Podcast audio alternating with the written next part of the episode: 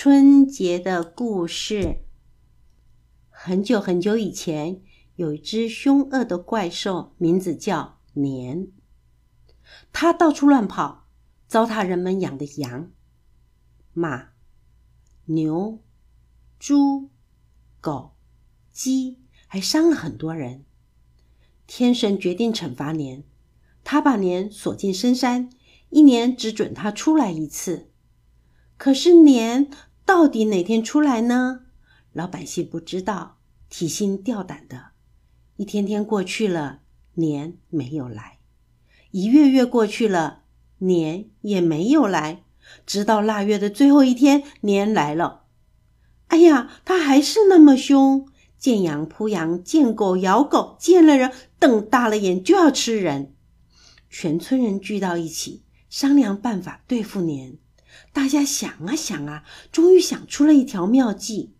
以后每到腊月，人们就赶紧做好准备：粮进仓，菜装坛，鸡进窝，牛回圈，备刀枪，练弓箭，准备对付年。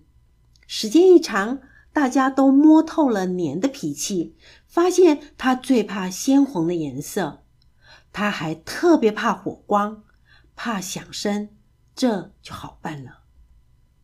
腊月到了头，年来了。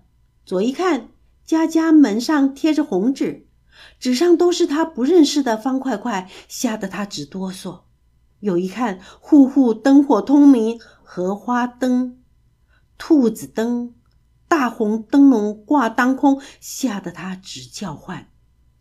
妈妈们在厨房里忙碌，孩子们在客厅里玩耍，鞭炮声声响，噼噼啪啪，噼噼啪啪，锣鼓震天动地，人们又唱又跳，年吓坏了，赶紧逃跑。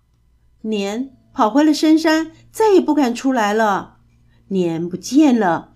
过年的风俗却保留了下来。腊月的最后一天，家家都要准备丰盛的年夜饭。